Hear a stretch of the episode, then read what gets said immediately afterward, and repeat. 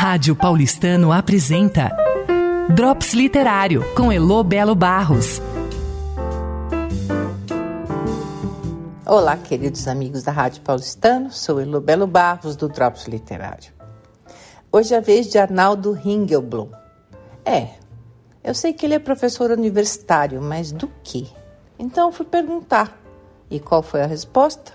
Ah, de várias coisas, Elo, mas pode dizer estudos organizacionais. Olha, eu fiquei na mesma, porque entre engenharia, administração e economia pode ser tudo. Mas de uma coisa eu tenho certeza: Arnaldo é do meu grupo de quarta, sempre discreto nas reuniões, mas quando ele fala, tem sempre uma opinião consistente e fundamentada.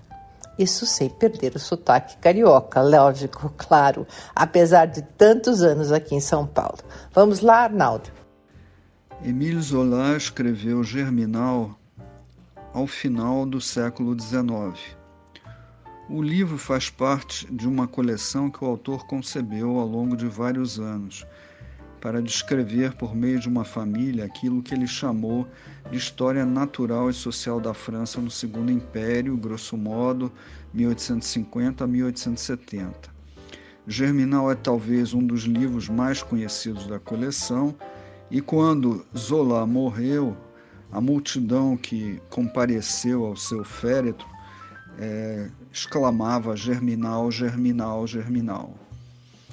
O autor, que também era jornalista, ficou famoso pelo editorial J'accuse, publicado no jornal L'Aurore, onde ele denuncia o injusto inquérito por espionagem, no qual não foi encontrada evidência direta do envolvimento de um oficial de origem judaica, que foi condenado a uma pena na Ilha do Diabo, na Guiana Francesa.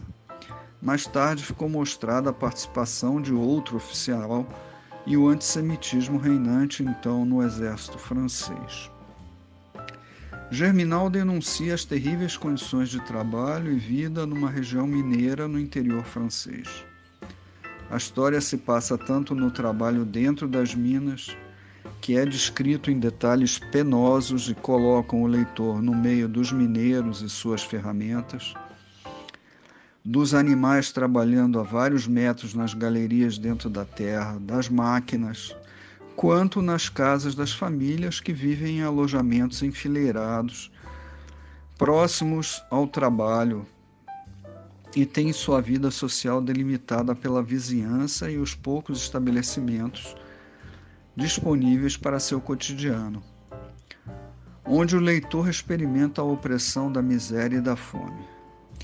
E também conta a supervisão e a vigilância rigorosa que os trabalhadores sofrem de diferentes classes de feitores, os quais usufruem uma vida de prosperidade e fartura.